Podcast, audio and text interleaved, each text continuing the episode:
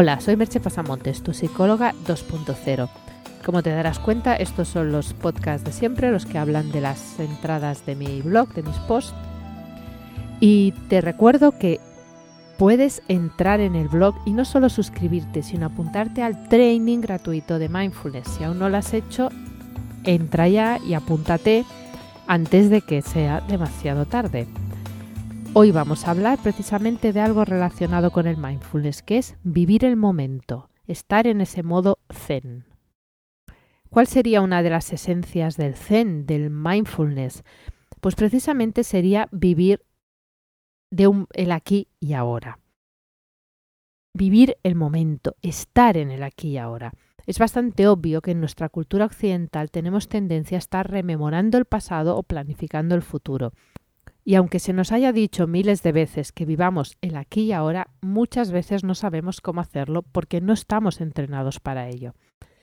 Vivir el momento presente es bastante más complejo de lo que parece, pues nuestra mente ha de luchar contra su tendencia natural de ir de una idea a otra.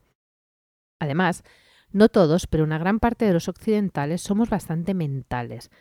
Cuando digo mentales me refiero a que evaluamos las cosas y vivimos nuestra vida más desde la mente que desde la emoción.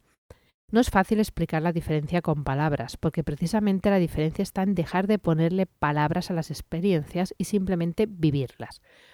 Pero incluso cuando estamos sintiendo, tenemos tendencia a irnos a la mente y ponerle adjetivos, intentar entender por qué sentimos precisamente eso, incluso a veces tratar de cambiar lo que sentimos. Y diría más, hay ocasiones en que pensamos las emociones. Para saber si estás pensando una emoción o sintiéndola, tienes que observar tu cuerpo. Si en tu cuerpo no hay ninguna sensación, casi seguro que estás pensando la emoción. Es mucho más frecuente de lo que parece y no siempre es fácil darse cuenta de la diferencia. Estar en el aquí y ahora de verdad es estar con lo que surja, sin juzgarlo, simplemente estar. No es una tarea fácil porque en múltiples ocasiones estamos tratando de huir del momento y trasladar nuestra mente a otro lugar u otro momento. ¿Cómo estar más en el aquí y ahora? Te voy a dar dos pequeñas herramientas, dos ejercicios para que te sea más fácil hacerlo, pero obviamente tienes que practicarlos.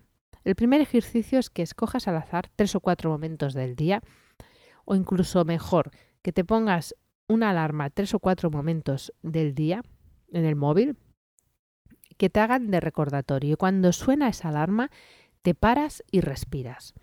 Date cuenta de qué estás haciendo, siente tu respiración y dirige tu atención hacia tu interior, intentando observar cuál es la sensación, sin cambiarla ni juzgarla. Y date cuenta también cuando suene la alarma de si estabas en el aquí y ahora o estabas haciendo otra cosa.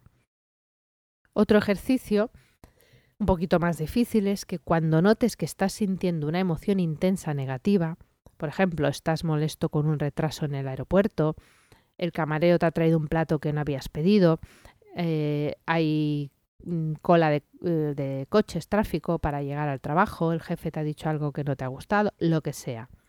Párate, endereza la espalda, respira profundamente y déjate sentir esa emoción. No trates de huir de la emoción, no, déjate sentir esa emoción. Intenta darte cuenta de si ha habido algún pensamiento que provoque esa emoción, o sea, si ha habido antes un pensamiento que haya hecho que te sientas así. Respira y déjala ir.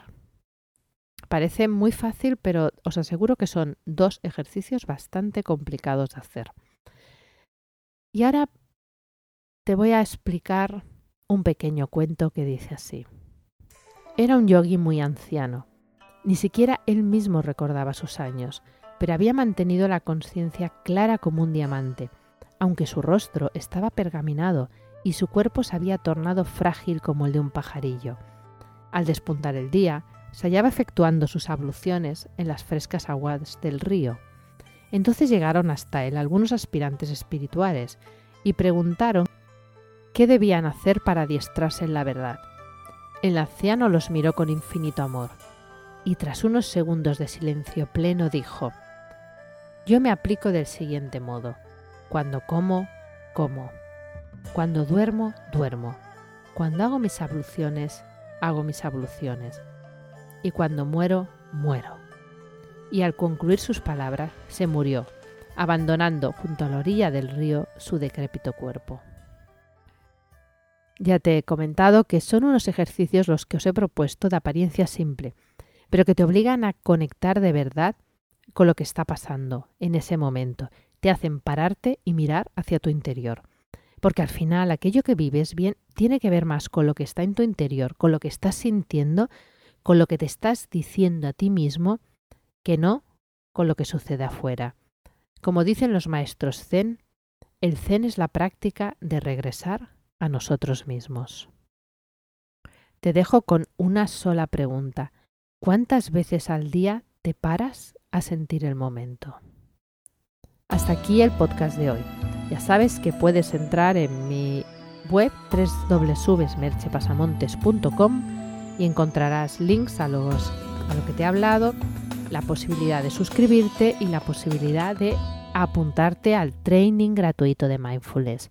Te espero en el próximo podcast o mini podcast. Bye bye.